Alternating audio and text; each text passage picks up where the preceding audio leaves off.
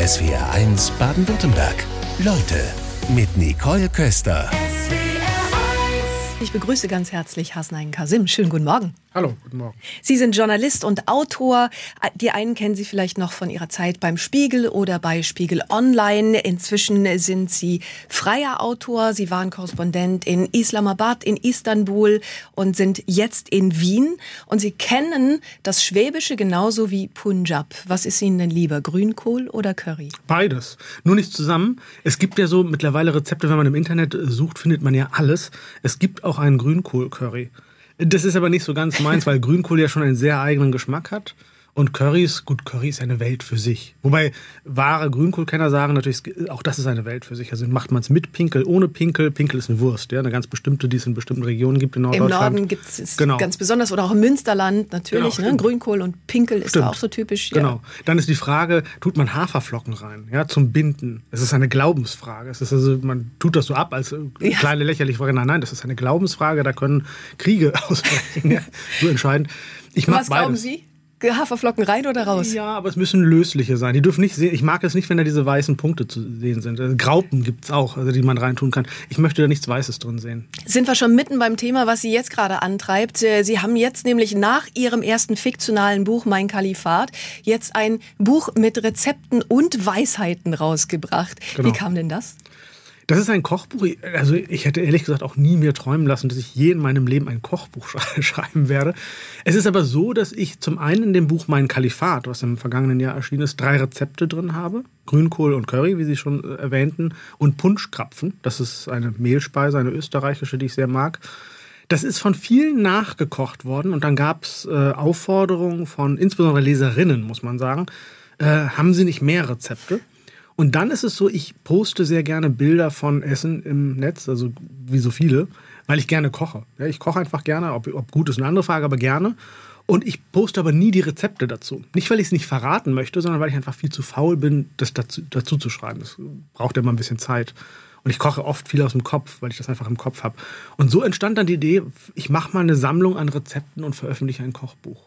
Vom politischen Journalisten jetzt zu Kochbüchern, das ist ja schon eine Wandlung, kann man unterstellen. Hat denn das eine mit dem anderen was zu tun? Also wenn man jetzt Ihr Buch Mein Kalifat anschaut, dann kann man ja schon unterstellen, ja doch. Klar, es ist, das ist eine Satire an eine Gesellschaftskritik, die eben humorvoll ist. Und das Kochbuch ist natürlich ein hochgradig politisches Kochbuch. Ja? Also natürlich ist Kochen auch politisch. Und die Frage, die wir ja heutzutage zum Beispiel diskutieren, ist, wer darf was kochen? Und ich bin da ein Verfechter, jeder darf alles. Ähm, es ist immer schön, wenn es mit Respekt ist und mit Wissen und mit Hintergrundwissen. Aber auf der anderen Seite, wenn ich jetzt als Pakistaner in Österreich ein italienisches Restaurant aufmache, ist das auch völlig in Ordnung. Sie begegnen vielen Dingen, die andere zu Wut und Ärger antreiben würden, erstmal mit Humor. Wo haben Sie das gelernt? Das ist eine Typsache, glaube ich. Also das habe ich nirgendwo gelernt, sondern es ist einfach in mir drin. Und ganz ehrlich, mir ist natürlich auch nicht immer zum Lachen, sondern es ist einfach eine Form zu reagieren, ähm, eine Form mit Hass und äh, Rassismus und Anfeindungen umzugehen. Und man bekommt natürlich, wenn man in der Öffentlichkeit steht, sehr viel davon zu spüren. Äh, vor allen Dingen, wenn man als fremd wahrgenommen wird, mit einem fremdklingenden Namen, mit einer anderen Hautfarbe. Mittlerweile bekommen das aber sehr viele Menschen, auch weiße Menschen, die äh, äh, urdeutsch sind, in Anführungsstrichen, weil die, wenn, wenn man über bestimmte Themen schreibt, Klimawandel, Ukraine, Corona, was auch immer, bekommt man Anfeindung. Es ist heute ein Ton, der ganz, ganz furchtbar ist. Wahrscheinlich habe ich Sie eben völlig falsch begrüßt, denn wie grüße ich denn einen Kalifen? Muss ich auf die Knie? Nein, um Gottes Willen. Man, es reicht einfach Guten Tag, Moin, Salam alaikum, Shalom, Namaste, geht alles, habe die Ehre. Ich werde sehr gern mit euer Durchlaucht angesprochen, aber Herr Kasim geht auch oder Hasnan geht auch. Also ist alles in Ordnung. Vor einem Jahr haben Sie Ihr Kalifat ausgerufen. Wie läuft's mit dem übers Wasser gehen und Co.? Das funktioniert alles. Ähm, ich kann mittlerweile auch aus äh, Wasser Wein machen. Also es funktioniert. Die Islamisierung schreitet voran.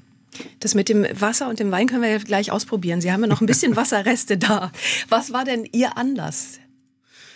Der Anlass war, dass ich mich äh, geärgert habe über Leute, die eben gegen die Islamisierung des Abendlandes reden. Wissen Sie, ich bin ja Korrespondent, viele Jahre in islamischen Ländern gewesen, in Pakistan und in der Türkei habe ich gelebt. Ich habe aus fast, also sehr, sehr vielen mehrheitlich islamischen Ländern berichtet. Und ja, es gibt ein Problem mit Islamisierung. Ich meine, wir brauchen uns nur Afghanistan anzuschauen, den Taliban jetzt wieder an der Macht. Wir brauchen uns Iran anzuschauen.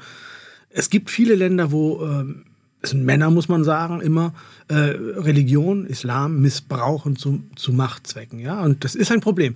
Aber wo wir kein Problem mit Islamisierung haben, ist in Sachsen. Da haben wir kein Problem mit Islamisierung. Aber ausgerechnet da laufen Pegida-Leute rum. Und, und da dachte ich mir, die demonstrieren dagegen etwas, was so nicht zu was es gar nicht gibt. Ja, die haben da irgendwie so einen Phantomfeind. Und da dachte ich mir, ich gebe ihnen jetzt einen Feind, damit sie nicht dastehen wie Trottel, die gegen was demonstrieren, was es nicht gibt. Ich, Hassan Kasim, rufe die das Kalifat aus. Und dennoch sind es ja vielleicht Bedenken, die man auch ernst nehmen kann. Ja, natürlich. Also man kann das ernst nehmen und muss das auch ernst nehmen. Und es ist ja auch teilweise berechtigt, dass wir darüber reden, ähm, wenn wir äh, von Zuwanderung sprechen, auch von Flucht sprechen, wer da kommt. Ich finde diese Frage berechtigt. Da äh, muss man hinschauen aber doch nicht so, indem wir sagen, Grenzen dicht, wir schmeißen alle unsere Werte über Bord und, und dann kommen noch so, so, Aussagen wie alle an der Grenze abknallen, ja, oder absaufen, absaufen, absaufen. Und das ist das, wo ich dann sage, also sorry, das geht so nicht. Da sind Sie immer wieder im Dialog, haben jetzt auch äh, eine Lesung wieder gehabt. Wie sind denn da die Reaktionen? Ähm, die sind sehr gemischt. Also ich war jetzt gerade in Freiberg in Sachsen, ähm, tolle Stadt, äh, äh, UNESCO-Welterbe äh, seit drei Jahren. Es gibt natürlich sehr viele Menschen, die äh, gegen ähm, diesen ganzen Hass ankämpfen und die wahnsinnig viel gute Arbeit machen, die einfach, die einfach tolle Menschen sind, so ja und äh, weltoffen und tolerant. Aber die sind eben zu leise. Die sind zu leise in Sachsen und man muss, das darüber täuscht auch nichts hinweg, wenn, wenn ein Viertel eine rechtspopulistische bis rechtsextreme Partei wählt, dann ist das ein Problem. Auch die, also die Leute, die ja zum Beispiel unter Montagsspaziergängern sind. Freiberg hat die größten Montagsspaziergänge in Deutschland über 1000 jeden Montag. Äh, wenn man denen zuhört, dann haben die ja durchaus hier und da einen Punkt, über den man reden könnte. Aber bei diesen ganzen Demonstrationen, auch bei, in Dresden, bei Pegida, ist die Stimmung so aufgeputscht, dass ein Dialog gar nicht mehr möglich ist. Wie gehen Sie dann vor? Sie sind ja dennoch zu Demonstrationen hingegangen. Naja, da rede ich nicht mehr mit den Leuten. Wenn, wenn man dann da bei so einer Demonstration ist und da steht jemand, steht einem eine, eine völlig aufgedrehte Frau gegenüber und schreit einem Höcke, Höcke, Höcke ins Gesicht, da lohnt sich kein weiteres Gespräch. Ich bin mir aber sicher, dass man mit so einer Person in einem anderen Rahmen unter vier Augen, sechs Augen, acht Augen durchaus vernünftige Gespräche führen kann und dass man da dann auch zuhören kann und dass die dann das, was sie bedrückt, vernünftig formulieren kann. Dass sie sagen kann, also wenn jemand zum Beispiel sagt, ich habe Sorge vor dem, was uns im Winter bevorsteht, ja, mit der, mit dem Energie, den Preisen, verarme ich und so weiter, das sind ja Ängste, die ich nachvollziehen kann. Andere Sorge beispielsweise jetzt gerade am Wochenende gab es ähm, die DITIB-Moschee in Köln, in Ehrenfeld und da wird jetzt zum Freitagsgebet gerufen. Da haben auch viele Menschen Sorge. Die einen argumentieren mit, ja, das ist Religionsfreiheit, die anderen argumentieren, das ist politische Einflussnahme. Wie stehen Sie dazu? Auch das ist wieder so ein Thema. Also ich glaube, wir neigen in Debatten immer so sehr zu Schwarz-Weiß-Denken und wollen, das ist, das ist entweder falsch oder nicht. Jemand, der das kritisiert, diese Gebetsruf, ist dann sofort ein Nazi. Nein, natürlich nicht. Ich finde diese Bedenken schon okay. Äh, auf der anderen Seite, wenn man das befürwortet, will man nicht auch den politischen Islam. Also das ist, und, und die Islamisierung der Gesellschaft. Grund, also meine ganz persönliche, private Meinung ist, äh, wenn ich morgens um sechs durch Kirchenglocken geweckt werde, in, wie in Bamberg, das stört mich ein bisschen. Und ich möchte auch nicht wie in Istanbul und in Islamabad um fünf bei Sonnenaufgang durch einen äh, Gebetsmuezzinruf äh, geweckt werden. Also ich finde, das sollte man im Rahmen halten. Im Schwäbischen haben Sie Ihr journalistisches Handwerk gelernt bei der Heilbronner Stimme.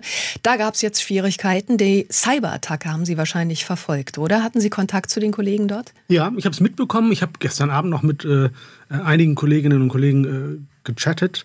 Ähm, ja, die sind natürlich da auch überrascht und äh, es ist natürlich eine irre Geschichte. Ja, ich weiß gar nicht, die Hintergründe sind noch gar nicht so klar, glaube ich, äh, worum es da genau geht. Weiß man nicht, Fall, Lösegeldforderung gab es, glaube ich, nicht. Das nee, konnte man lesen auf jeden Fall bemühen sie sich natürlich trotzdem, ihre Arbeit zu machen und eine Zeitung rauszubringen. Wenn ich das richtig weiß, ist heute die Zeitung nur elektronisch erschienen und mhm. mal schauen, wann das dann wieder gedruckt passiert. Am Samstag gab es, glaube ich, eine sechsseitige Notausgabe. Ja. Sind das Themen, die uns in Zukunft mehr beschäftigen werden? Was denken Sie? Ich befürchte ja. Ich befürchte, dass wir sehr lange in so einer sehr äh, friedlichen Welt gelebt haben oder uns eingebildet haben, wir sind frei davon und uns würde sowas nicht betreffen. Das ist nur in irgendwelchen anderen weit entfernten Ländern. Ländern. Aber wenn wir uns anschauen, der Angriff auf eine Gaspipeline ja, in äh, Untersee, äh, der Angriff auf ein Bahnnetz, wo Kabel durchgeschnitten sind, dass der Bahnverkehr lahmlegt und solche Dinge. Also all das sind Dinge, die uns betreffen. Und ich glaube, wir müssen uns da wehren und äh, überlegen, wie wir uns wehren können. Stromausfall ist ein Thema, das gibt es immer häufiger inzwischen auch. Sie kennen das auch aus anderen Ländern. Sie haben beispielsweise dann aus Islamabad in Pakistan darüber berichtet. Genau. Was war da der Zugang, den die Menschen dort gefunden haben? Naja, in Pakistan äh, es ist ja ein grundsätzlich eher armes Land, wobei das Land so viele Ressourcen hat und so viele Rohstoffe, die könnten ganz anders sein, wenn man vernünftig die Menschen ausbilden würde, wenn man eine vernünftige Politik machen würde.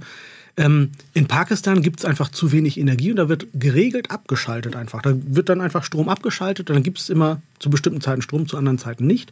Und selbst in Islamabad, wo ich gelebt habe, in einem relativ wohlhabenden Viertel als Korrespondent, gab es teilweise im Sommer, wenn die Klimaanlagen an sind und sehr viel Strombedarf da ist, gab es bis zu 20 Stunden keinen Strom. Also mit anderen Worten, es gab nur vier Stunden lang Strom pro Tag. Und die Leute kommen damit, naja, natürlich nicht, äh, sind sie nicht glücklich, aber sie kommen klar, weil sie es nicht anders kennen. Wer reich ist, kauft sich einen Dieselgenerator, der dann da läuft und für irre viel Geld Strom produziert. Das ist alles Irrsinn, aber so ist es eben. Und die Leute denken halt einfach, das ist ihr Schicksal und müssen damit klarkommen. Nehmen Sie dieses Schicksal an? Gibt es Proteste? Wir erleben jetzt im Iran immer mehr Proteste von den Frauen. Wie ist es in Pakistan? Ne, man nimmt sehr viel an. Ich glaube, ganz viel, äh, und darüber kann man streiten, ob das eine gute oder schlechte Wirkung ist, aber ganz viel ähm, Beruhigungsmittel ist Religion. Ja, Opium fürs Volk. Ich mag diesen Begriff eigentlich gar nicht so, aber gut. Also es ist Beruhigungsmittel, weil die Leute denken, das ist unser Schicksal, es ist Gott gewollt und so weiter und Gott wird uns schon auch retten und helfen. Ähm, es gab aber und gibt auch immer mal wieder Proteste, gerade was die Energiegeschichte angeht. Da gab es einen, wie ich finde, sehr klugen Protest. Da sind Leute mal zum Haus des Energieministers und haben um, im Umfeld die Stromleitung gekappt, dass der in seinem Haus keinen Strom mehr hatte, dass der mal zu spüren bekommt, wie das ist. Das fand ich eigentlich eine, eine sehr zielgerichtete Aktion. Wie waren dann die Reaktionen des Energieministers? Hat er sich weiter abgeschirmt und abgeschottet? Ja, also das ist natürlich immer leider sehr brutal. Die Leute werden dann von der Polizei weggeprügelt und äh, da ist natürlich die Stromleitung dann auch sehr schnell wiederhergestellt. Insgesamt finde ich in Pakistan äh, ich wundere mich immer, warum man so viel, äh, was Radikalisierung angeht, was Armut angeht, wirtschaftlich geht es bergab, Inflation ist ja horrend, das ist überhaupt gar nicht zu vergleichen mit dem, was wir hier haben. Ähm, warum die Leute das oft so hinnehmen und nicht äh, dagegen aufbegehren. Und ähm, im Iran ist es zum Beispiel ja toll, dass es jetzt endlich mal wieder äh, passiert. Auf der anderen Seite durch den glaub, Tod einer jungen Kurdin. Genau, wo dann also erstmal ja Frauen vor allen Dingen gesagt haben, wir lassen uns das nicht mehr gefallen, haben, die, haben sich die Kopftücher äh, heruntergerissen äh, und äh, sagen, wir machen das nicht mehr. Ist das schon eine Revolution? Noch nicht, aber es ist auf dem Weg dazu. Auf der anderen Seite haben die Menschen in Iran ja leider sehr oft erlebt, wie das auch niedergeschlagen wird. Es gab ja oft immer mal wieder die Ansätze, die Anfänge und die sind dann blutig niedergeschlagen worden. Ich wünsche mittlerweile ja nicht nur den Frauen, sondern wirklich eine breite Gesellschaft, auch Männer, Junge, Alte, alle gemischt, die alle sagen, wir wollen mehr Freiheit und wollen uns das nicht mehr bieten lassen. Ich wünsche denen viel Erfolg. Ich hoffe, dass es klappt. Das tut jetzt auch Präsident Biden. Das bringt vielleicht dann nochmal andere Schwerpunkte. Was glauben Sie, wie wird das Ganze sich entwickeln? Schwer abzusehen. Also wenn ich sehe, ähm, dass aus allen Städten immer wieder berichtet wird über diese Proteste und die ja teilweise sehr gewaltsam sind und die Gewalt geht vor allen Dingen von Seiten des Staates aus, äh, glaube ich, dass, dass die Wut nochmal anfacht. Und ich glaube, Wut ist ja grundsätzlich nichts, was, nichts Gutes, aber es, es befördert manchmal eben auch oder treibt an und motiviert. Äh, ich hoffe, dass die Leute dabei bleiben. Hasnain Kasim heute Vormittag bei uns in SWNs Leute. Die Kirchenglocken haben einen Sturm an Reaktionen bei uns ausgelöst hier. Die Hörerinnen und Hörer schreiben. Wolfgang aus Höchstädt zum Beispiel schreibt, wenn ich als Deutscher in ein anderes Land reise und dort leben möchte, dann muss ich auch Ländersitten und die Religion akzeptieren. Ja, wie ist es denn eigentlich? Äh, Wäre es vorstellbar, in der Türkei eine deutsche Kirche? Immerhin leben ja mehr als 50.000 Deutsche in der Türkei. In der äh, Türkei gibt es deutsche Kirchen, natürlich. Es gibt sogar deutsche Pfarrstellen, evangelisch, katholisch. Ähm, die gibt es. Ähm, also das ist, ist, die Türkei wirklich kein gutes Beispiel. Aber äh, nicht vorstellbar wäre es in Saudi-Arabien beispielsweise. Ja? Ich finde es nur falsch, uns Saudi-Arabien als Vorbild zu nehmen und zu sagen, weil da keine Kirche erlaubt ist, äh, dürfen hier keine Moscheen erlaubt sein. Das, also Entschuldigung, wir wollen auch in vielen anderen Bereichen nicht so sein wie Saudi-Arabien oder wie Afghanistan. Oder wie Iran. Also sollten wir uns auch da das nicht als Vorbild nehmen, sondern wir sind ein weltoffenes, tolerantes Land, äh, wo grundsätzlich alle Religionen ihren Platz haben. Gerd schreibt zum Ruf des Muezzin zum Freitagsgebet, äh, schreibt er eine politische Einflussnahme seiner Meinung nach und kein Zeichen der Religionsfreiheit. Denn solange in der Türkei keine Kirchenglocken läuten, schreibt er, und in Deutschland lebende Türken hier die Meinungsfreiheit nutzen und andererseits in der Türkei die Diktatur unterstützen, indem sie das System Erdogan wählen, gibt es für diese meines Erachtens keine Zugeständnisse zu erwarten. Haben Sie einen Kommentar? Ja, ich, ich kann dem was abgewinnen. Es, es stimmt ja nicht mit den Kirchenglocken und in der Türkei wäre es nicht erlaubt. Aber natürlich klar. Also es ist nicht so, dass die Kirche da schreit, juhu, wir sind frei in der Türkei. Und ich verstehe also diesen, diese Kritik. Aber nochmal, ich glaube, wir sollten uns nicht zum Vorbild nehmen, autoritäre bis diktatorische Staaten, sondern wir sollten uns überlegen, wie wollen wir sein und wie weltoffen, wie tolerant wollen wir sein. Und daran müssen wir uns messen. Und da gibt es eben viele Diskussionen, beispielsweise Iranerinnen, die jetzt zum Ruf des Muezzins in Köln sagten, naja, sie fühlen sich da an Zeiten in Teheran erinnert, wo neue Gesetze der Scharia erlassen wurden. Zum ja. Beispiel neue Restriktionen für Frauen eben. Das war immer in Verbindung mit dem Freitagsgebet. Das ist genau. hier vielleicht gar nicht so bekannt. Genau. Und deswegen verstehe ich auch nochmal, um auf die Mail äh, einzugehen, die Sie zuletzt vorgelesen haben, äh, dass das politische Einflussnahme Annahme war, ist, ja, das ist, das kann durchaus sein. Also da, das ist natürlich ein Punkt, darauf müssen wir achten. Also die, die, die Gebetsaufrufe sind immer gleich. Das ist ein Gesang. Da kann man jetzt drüber streiten, ist das schön gesungen oder nicht gesungen äh, oder gekrächzt und so weiter. Das ist äh, eine Geschmacksfrage. Aber die Predigten, die Freitagspredigten und überhaupt die Predigten, da wird ganz viel Politik gemacht. Und deswegen müssen wir da sehr genau hinhören, was da gepredigt wird. Und ich finde es auch ähm, oft ein Zeichen von Unwissenheit, wenn deutsche Politiker und Politikerinnen da sagen, also jeder darf da das predigen und so und das ist egal. Und dann, wenn DITIB, ich meine, das ist eine Religionsbehörde, die, also das wird vom türkischen Staat, von der türkischen Regierung ähm, unterstützt, da wird Einfluss genommen, die geben vor, was zu predigen ist. Und da muss ich auch sagen, teile ich die Kritik, wie kann das sein, dass die türkische Regierung sagt, was hier in den in Moscheen in Deutschland gepredigt wird?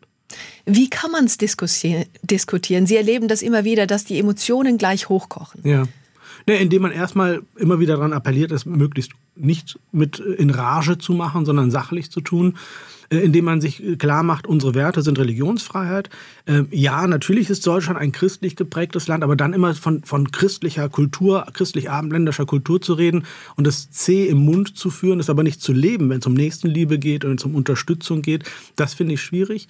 Also man sollte das möglichst sachlich tun und klar Predigten auch Moscheen sind in Ordnung, es ist gedeckt von der, von der Religionsfreiheit, aber natürlich muss man hinhören, was da gepredigt wird und wie da gepredigt wird. Sie haben mit Post von Karl-Heinz auf wütende Briefe reagiert.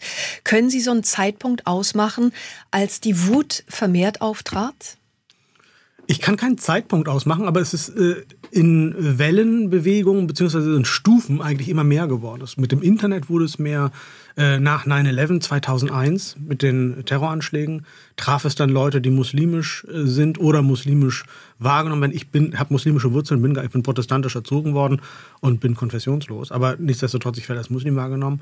2010 das Buch von Thilo Sarrazin, Deutschland schafft sich ab, wo er die These ja verkürzt da, äh, vertritt, Muslime wären genetisch bedingt schon dümmer und man müsste deswegen also eine Zuwanderung von Muslimen in die deutsche Gesellschaft verhindern. Das hat nochmal mehr den Hass verstärkt. Man merkt das richtig. Ja? Die Leute schrieben, selbst wenn der das sagt, dann werde ich das ja wohl noch sagen dürfen. Endlich sagt es mal jemand.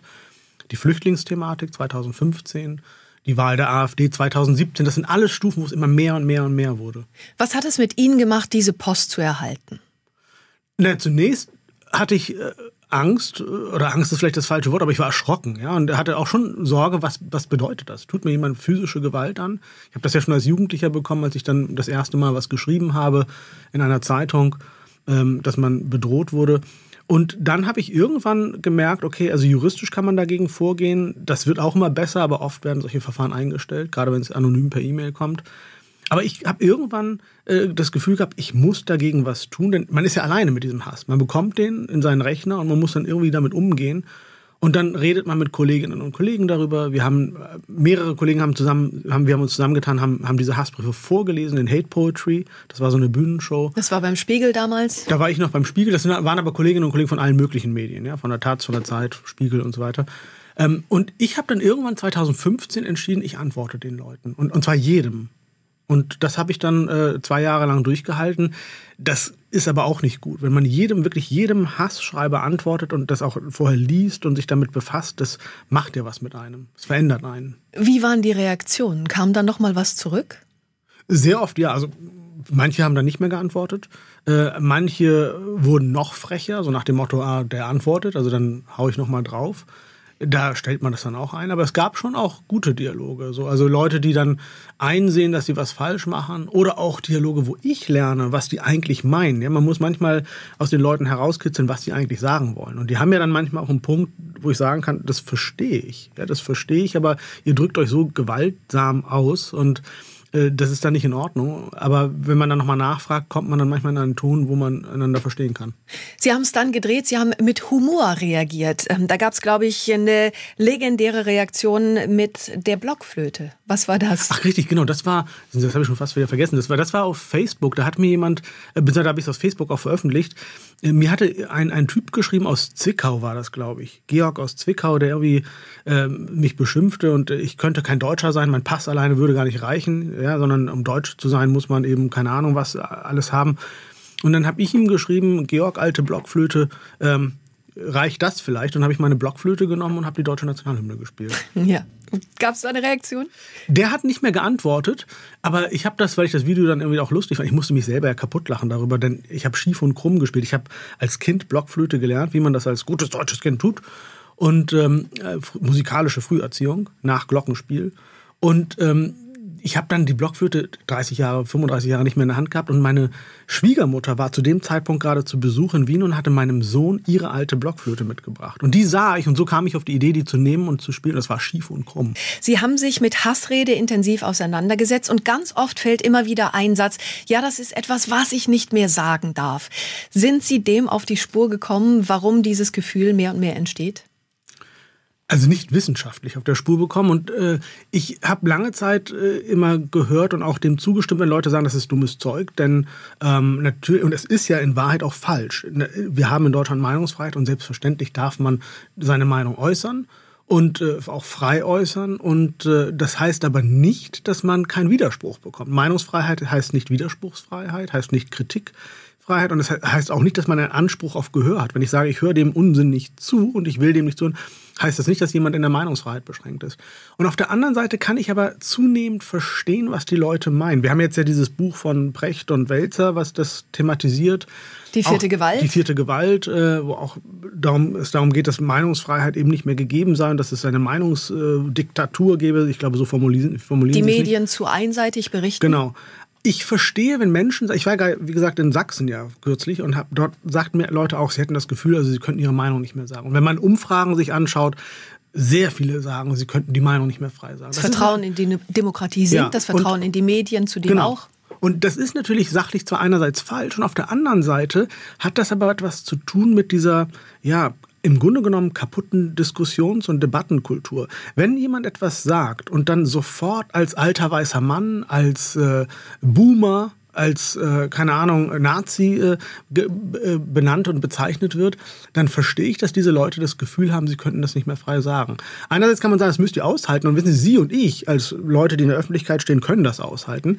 Aber der, der Mensch, der irgendwo in Sachsen lebt oder auch sonst, auch, auch wo auch immer wohnt und sowas an den Kopf geknallt bekommt, äh, hat das Gefühl, äh, er kann bestimmte Sachen nicht mehr sagen. Nur das, dieser Anschein, ist ja da, dass man sagt, ja, es wird immer krasser. Wir appellieren immer wieder, ja, wir müssen Meinungen aushalten. Es braucht eine gesunde Debatten- und Diskussions-, eine Streitkultur. Und dennoch scheint die Spaltung ja immer größer zu werden. Zumindest ist das ein Eindruck. Ist es ein Eindruck, der täuscht?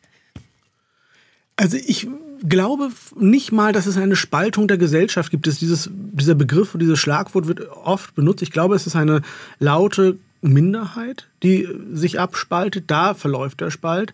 Auf der rechten Seite, auf der linken Seite, äh, wenn ich mir anschaue, was da passiert und im, Bereich, im Namen des Antirassismus und so weiter, da gibt es auch eine kleine Gruppe, wo ich sage, da gehe ich nicht mehr mit. Da wird auf eine Art und Weise gekämpft, äh, oder, sei es auch Klimaschutz, wenn wir uns anschauen, diese Geschichte mit, den, mit der Tomatensuppe auf das Bild und so weiter. Also das ist ein, ein, ein dummer Protest. Das bringt so nichts. Ja, es, Und, und da, da gibt es, glaube ich, kleine Gruppen, aber die geben den Ton an. Und das ist halt das Problem. Es wird sofort dann nach Ausgrenzung, nach Canceln geschrien. Wieso hat sich das so sehr entwickelt, wenn wir immer mehr ans Aushalten appellieren? Ich weiß gar nicht, ob so viel, also dieser Begriff Cancel Culture ist ja auch so ein politischer Begriff, ja, so ein auch politisch Missbrauch, das ist ein Kampfbegriff geworden.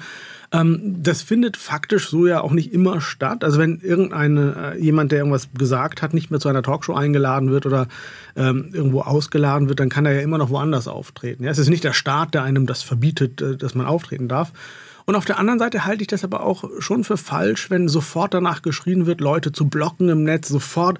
Also ich, ja, natürlich, wir müssen extremistische Meinungen nicht aushalten. Das ist keine Meinung. Rassismus ist keine Meinung. Da muss man blocken. Aber wenn jemand eine, eine harte, aber pointierte Meinung hat, das muss man schon aushalten und dem muss man mit Argumenten begegnen, aber nicht mit Ausgrenzen. Wie kann eine Politik darauf reagieren? Indem sie Sachen thematisiert. Ich glaube, das ist das große Problem. Und da teile ich vieles, was an Kritik kommt, die leider sehr dämlich geäußert wird. Ähm, aber ich glaube, Politik geht bestimmte Themen nicht mehr an, aus Angst, in eine bestimmte Ecke gestellt zu werden. Man traut sich nicht, bestimmte Dinge einfach nüchtern, sachlich und vernünftig anzusprechen, weil man sonst Angst hat, man würde ähm, in eine bestimmte Ecke gestellt werden.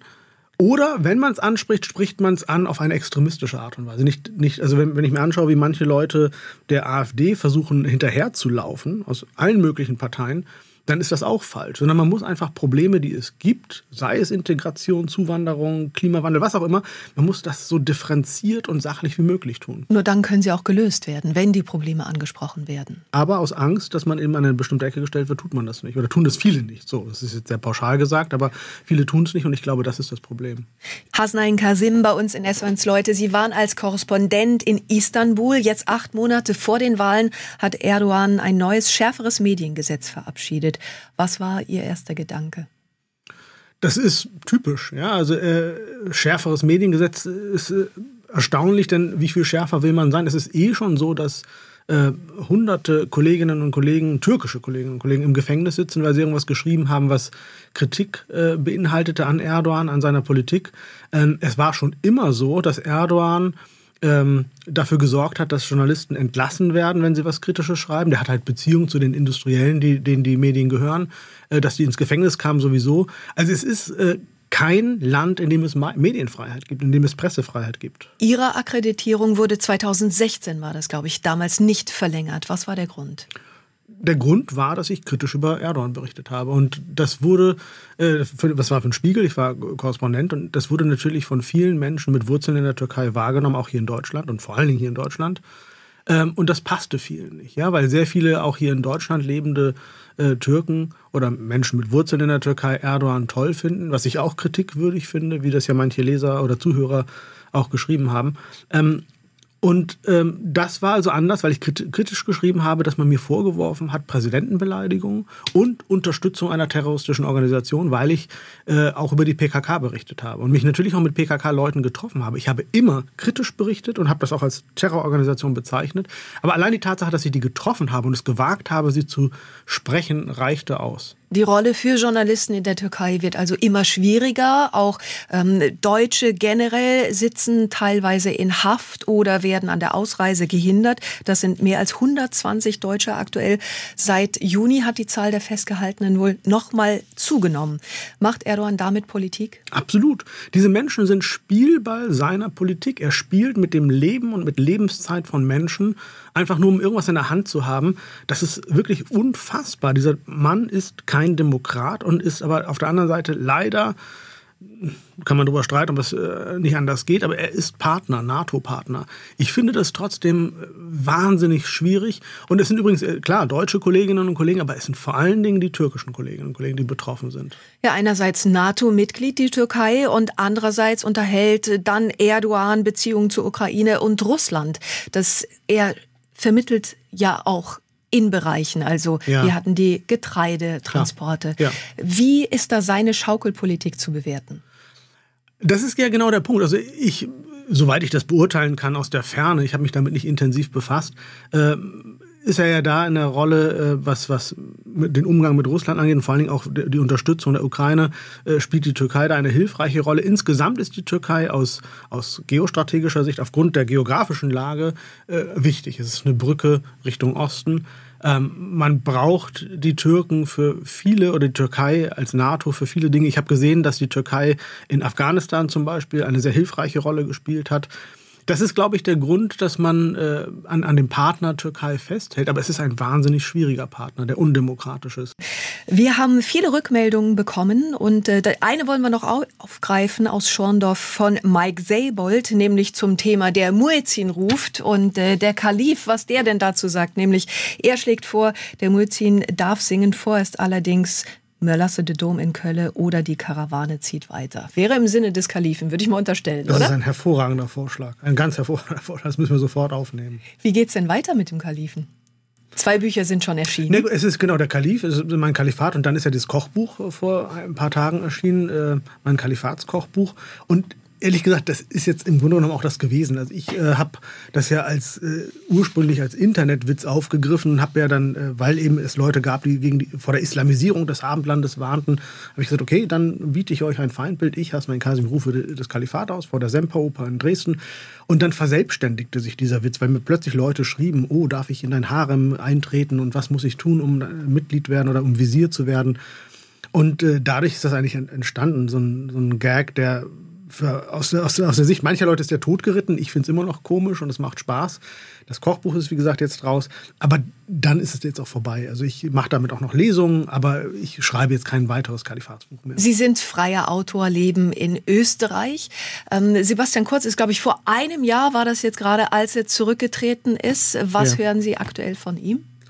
Ich habe mitbekommen, dass er ein Buch herausgegeben hat, ein Interviewbuch, glaube ich, ist das, wo er über sein Leben danach schreibt. Ähm, ich habe es nicht gelesen. Ähm, wäre ich jetzt noch Korrespondent in Österreich, hätte ich es natürlich gelesen. Aber mein Interesse hält sich da jetzt eher in Grenzen. Das gibt ähm, auch Freiheit, freier Autor Freiheit, zu sein. Ne? Genau, das steckt genau. ja schon im Namen. Ich schreibe jetzt an einem Roman, deswegen muss ich mich jetzt also nicht mit aktueller Politik befassen, unbedingt so Tag für Tag. Ich lese das, äh, was die österreichischen Zeitungen schreiben, habe auch über dieses Buch gelesen. Ähm, aber ich weiß nicht, was er da nun von sich gibt. Da wird ein Comeback des jüngsten Altkanzlers Europas äh, in der Politik nicht ausgeschlossen. Ne? Ja, das ist sicherlich möglich. Also er ist ja eine Figur, die ähm, sehr streitbar ist, aber die ja auch sehr viele Anhänger hat. Übrigens auch in Deutschland. Also ich habe da ja immer wieder gelesen, diese begeisternden äh, oder begeisterten Wörter und, und, und, Ausrufe, die es da gab, so und äh, auch gerade aus Bayern, die den toll fanden. Ja, also er ist halt ein äh, Schwiegersohn. Satirische Theaterstücke sind auch schon gemacht worden. Also vielleicht gibt es dann aus dem Bereich auch noch mehr. Spannend ja. ist, was Sie in Zukunft machen. Sie haben es gerade gesagt, Sie schreiben an einem Roman. Um was wird es da gehen? Was können Sie schon verraten?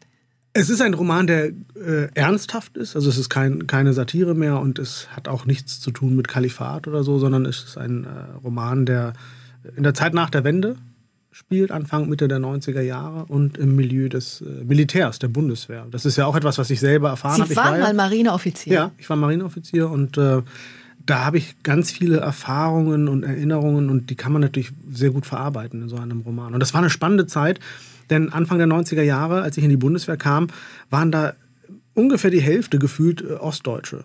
Und das war für mich der erste Kontakt auch mit Leuten aus Ostdeutschland. Und das war deswegen so spannend, weil ähm, bevölkerungsmäßig ist es ja ein viel kleinerer Anteil, ja? aber da waren die plötzlich 50 Prozent und da prallten Welten aufeinander. Und das war spannend. Warum haben Sie die Marine dann verlassen? Ich war sechs Jahre da, also das ist halt, meine Dienstzeit war dann vorbei. Ich habe auch schon relativ schnell gemerkt, das ist eigentlich nicht meine Welt. So. Also ich, ich, ich habe äh, Kameraden, die jetzt immer noch dabei sind, die sind äh, jetzt im Dienstgrad sehr weit aufgestiegen und sind Berufssoldaten geworden. Ähm, es gibt andere, die sind äh, dann auch rausgegangen. Also der, der größere Teil ist raus, zwei Drittel. Und äh, ich, für mich war das einfach irgendwann klar, ich mache das eine Zeit lang. Ähm, ich habe auch immer noch gute Erinnerungen und gute Verbindungen, aber das ist jetzt nichts, was ich mein Leben lang machen möchte. Dann alles Gute für den neuen Roman und danke für den Besuch in Essenz, Leute. Vielen Dank. SWR 1 Baden-Württemberg. Leute, wir nehmen uns die Zeit.